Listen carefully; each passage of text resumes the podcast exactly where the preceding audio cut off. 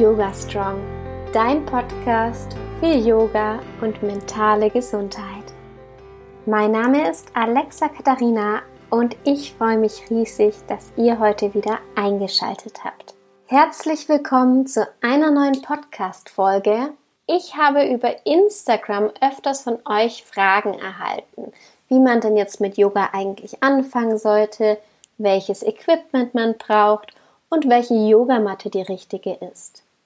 Heute dreht sich bei uns alles darum, was du wissen solltest, wenn du mit Yoga anfangen möchtest. Ihr könnt mir natürlich immer Fragen stellen. Ich beantworte diese dann entweder hier im Podcast oder auch in Zukunft in meinen Facebook Live Events. Auf Instagram mache ich auch regelmäßig Umfragen. Da heiße ich Alexa-Katharina. Ich verlinke euch meinen Account in den Shownotes und wenn ihr Fragen habt, meldet euch jederzeit gerne. Erst habe ich heute fünf Tipps für euch, die ihr auf jeden Fall wissen müsst, wenn ihr mit Yoga anfangen möchtet. Und anschließend über das Equipment, auch das, was ich benutze, und noch zusätzlich, was man denn vor dem Yoga essen und trinken sollte. Wir starten direkt mit Tipp Nummer 1.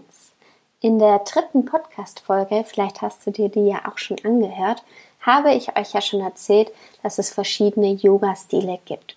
Und das kann man auch mit so verschiedenen Ballsportarten vergleichen. Wer gerne Tennis spielt, spielt vielleicht nicht gerne Fußball. Wer gerne Golf spielt, spielt vielleicht nicht gerne Handball. Und genauso ist das natürlich auch beim Yoga. Probiere für dich unterschiedliche Yoga-Stile aus. Es gibt nämlich da wirklich große Unterschiede. Zum einen das Yin-Yoga, das wirklich sanft ist, das beruhigend ist und dann das Ashtanga-Yoga, bei dem es richtig sportlich zur Sache geht. Vielleicht denkst du jetzt auch, ah, okay, im Yoga möchte ich auf jeden Fall das und das. Und dann gehst du eine Stunde und merkst, ha, irgendwie passt das doch nicht ganz zu mir. Oder ich würde vielleicht je nach Tagesform gerne einmal durchwechseln. Kann ja auch sein. Ich mag auch nicht äh, nur ein Yoga-Stil. Manchmal brauche ich was Sanfteres, manchmal brauche ich was Sportlicheres. Das ist ganz normal. Deswegen ausprobieren. Ganz, ganz wichtig. Und dann kommen wir gleich zu Tipp Nummer zwei. Vergleiche dich nicht. Jeder Mensch hat individuelle Fähigkeiten und Talente. Jeder Mensch hat einen individuellen Körperbau und eine individuelle Vergangenheit, die auch Einfluss auf den jetzigen körperlichen Zustand hat. Also das ist ungefähr so, wie wenn man Äpfel und Birnen vergleicht. Ihr seht schon, heute ist der Tag meiner Vergleiche. Aber es macht einfach null Sinn, sich irgendwie zwischen den anderen Yogis zu vergleichen, weil der eine Mensch ist ein bisschen beweglicher, aber hat deshalb nicht so viel Kraft. Der andere Mensch hat mehr Kraft, aber ist deswegen nicht so flexibel. Vergleiche sind deshalb wirklich sinnlos. Ein Konkurrenzdenken ist beim Yoga unangebracht und bringt auch wirklich nicht viel. Denn diesen Wettkampf kann niemand gewinnen. Vielleicht findest du dich ja auch mal auf der Matte wieder und denkst, hm, warum kann ich das nicht? Warum kommt der neben mir jetzt ein bisschen weiter runter als ich? Denke stattdessen vielleicht, ah, okay, ich arbeite jetzt an meinem Körper, um auch ein bisschen flexibler zu werden und das Beste aus meinem eigenen Körper rauszuholen. Wie heißt es so schön? Vergleiche dich nicht mit jemand anderen, sondern wenn dann mit dir, mit diesem Menschen, der du gestern warst und probier dich selber zu verbessern und an dir zu arbeiten. Tipp Nummer drei. Dieser Tipp ist eigentlich einer der wirklich wichtigsten Tipps, die euch auch jeder Yoga-Lehrer, wenn ihr in eine neue Stunde kommt, auch sagen sollte. Hör auf deinen Körper. Solltest du Schmerzen haben, geh immer selbstständig aus der Position raus. Der Yogalehrer tut zwar sein Bestes und schaut, dass die Pose richtig ausgeführt wird, aber kann nicht in deinen Körper reinschauen. Normalerweise fragt dich der Yogalehrer davor auch immer, hey, hast du irgendwas, was ich wissen müsste? Wenn er das mal vergessen hat oder nicht macht, dann sag du ihm bitte, wenn du irgendwas hast, wo der Arzt gesagt hat, hey, da soll man aufpassen, damit der Yogalehrer da auch Bescheid weiß. Es kann aber auch mal vorkommen, dass eine Übung mega unangenehm für dich ist oder plötzlich in der Übung schmerzt oder es dir schwindelig wird dann geh bitte immer selbstständig aus dieser Position raus. Da gibt es zum Beispiel die Kindsposition, also die Haltung des Kindes. Da gehst du erst in den Sitz und legst dich dann nach vorne ab Und die Hände kannst du entweder nach vorne ausstrecken oder neben den Körper legen. Und dann sieht der Yogalehrer eben auch, dass es jetzt gerade ein bisschen zu viel ist oder dass du eine Pause brauchst. Eine Yogastunde kann anstrengend sein, aber sollte niemals schmerzhaft sein. Niemals. Wenn dir irgendwas wehtut, machst du entweder etwas falsch oder du hast eine Verletzung.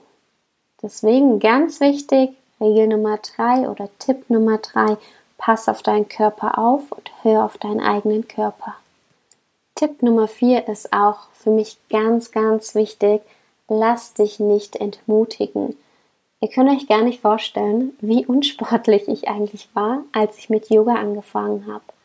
Ich war wirklich nie sportlich. Ich habe irgendwie nicht so viel Spaß an Sport gehabt und daran mich zu dehnen und habe da sehr, sehr lange gebraucht, bis ich meinen Weg dahin gefunden habe.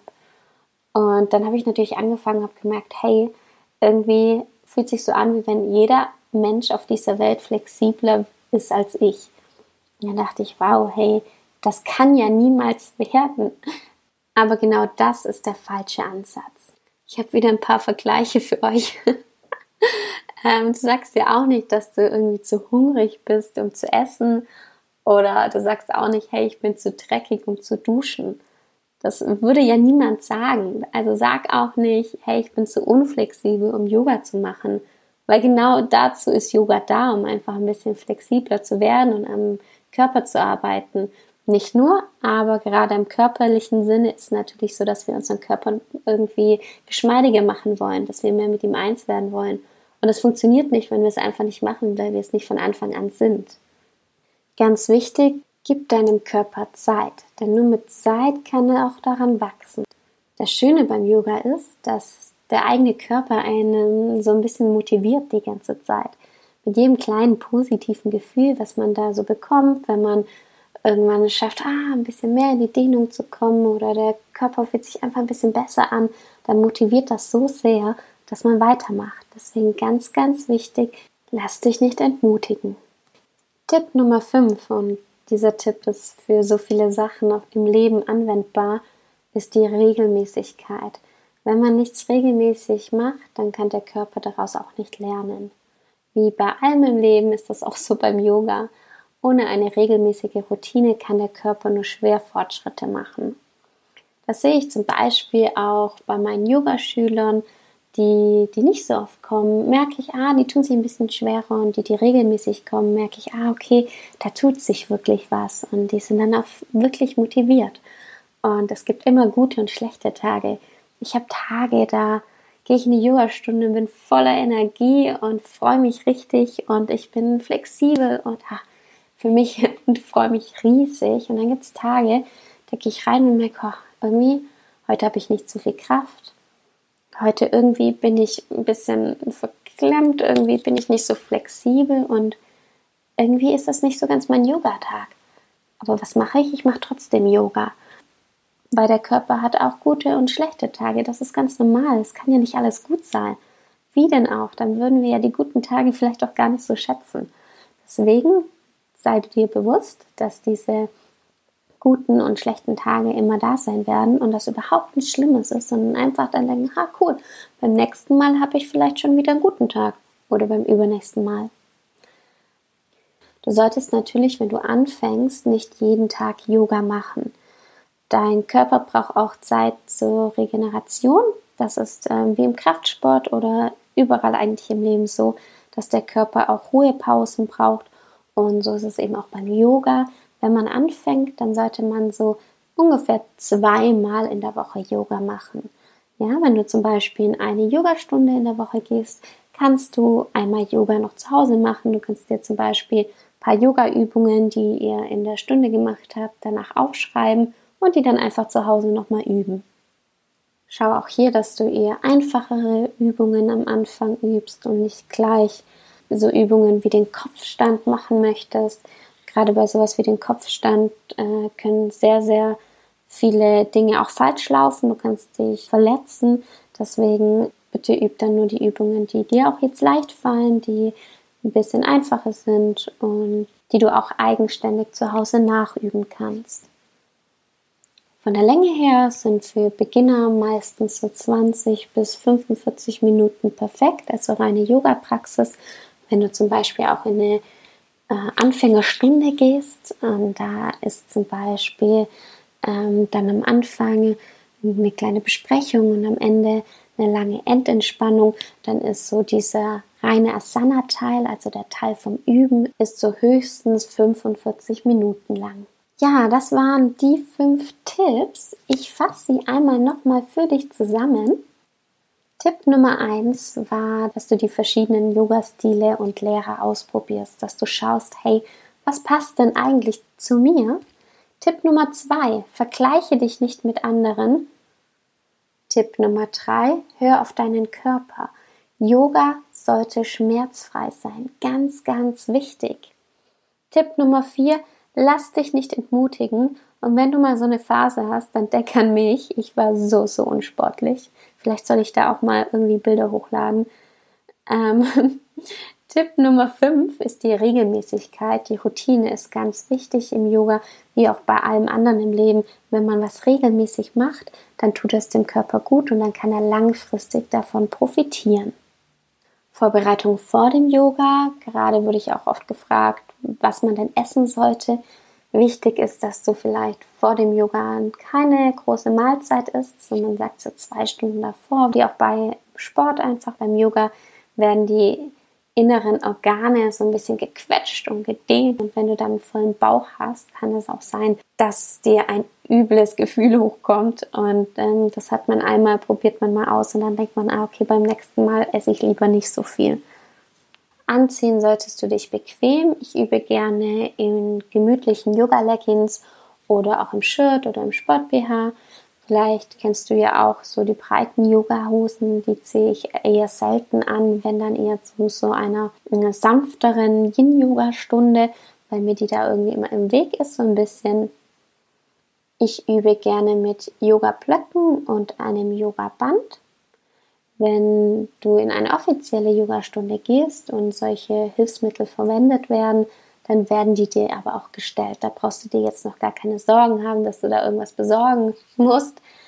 Was ich gerne mache, ist, dass ich mir aber ein Handtuch mitnehme, so ein kleines, und das breite ich dann auf den vorderen Teil meiner Matte aus, damit mein Gesicht nicht direkt in Kontakt mit einer fremden Matte kommt. Diese Matten werden zwar zum großen Teil immer gereinigt nach jeder Yogastunde, aber ich kenne auch einige Fitnessstudios, wo das einfach noch nicht gemacht wird. Und deswegen nehme ich immer mein Handtuch mit und dann kann ich da eben unbesorgt mein Gesicht ablegen. Ja, ich hoffe natürlich, dass dir meine Tipps geholfen haben und du jetzt endlich in deine erste Yogastunde gehen kannst. Wenn du schon ein bisschen länger Yoga übst, würde ich mich auch freuen, wenn du mir von deiner ersten Yogastunde erzählst, wie es denn war für dich. Schreib mir das einfach gerne äh, über Instagram.